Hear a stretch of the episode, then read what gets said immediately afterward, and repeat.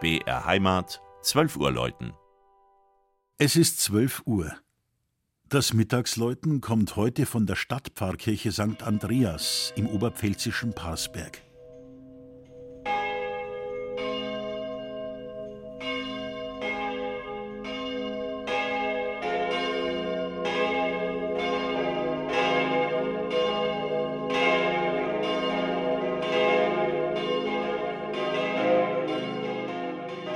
Reizvoll und abwechslungsreich ist die Jura-Landschaft rund um Parsberg, gelegen zwischen Regensburg und Neumarkt in der Oberpfalz. Die erste urkundliche Erwähnung des heute etwa 7000 Einwohner zählenden Ortes erfolgte im Jahr 1205, als vom Castrum Bartesperch die Rede war, der noch heute über der Stadt thronenden Burganlage des Parsberger Adelsgeschlechts. Der zweite Blickfang im Ortsbild ist die Stadtpfarrkirche zum heiligen Andreas, direkt unterhalb der Burganlage.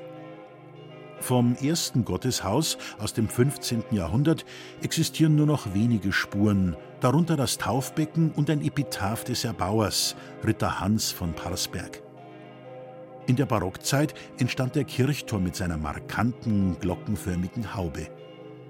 Er blieb beim Neubau der Kirche in den Jahren 1923-24 erhalten und bildet mit dieser eine harmonische Einheit.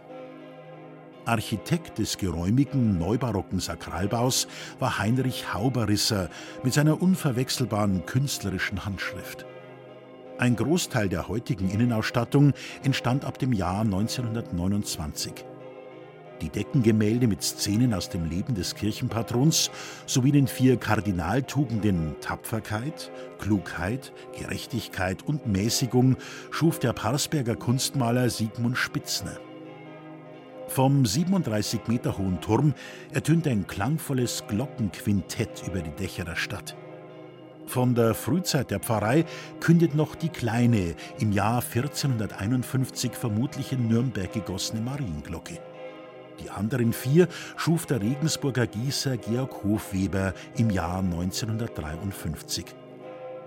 Am heutigen Dreikönigstag stimmen die fünf Glocken das Lob Gottes besonders festlich an und tragen die auf der Andreasglocke zu lesende Bitte eindringlich ins Oberpfälzer Land hinaus.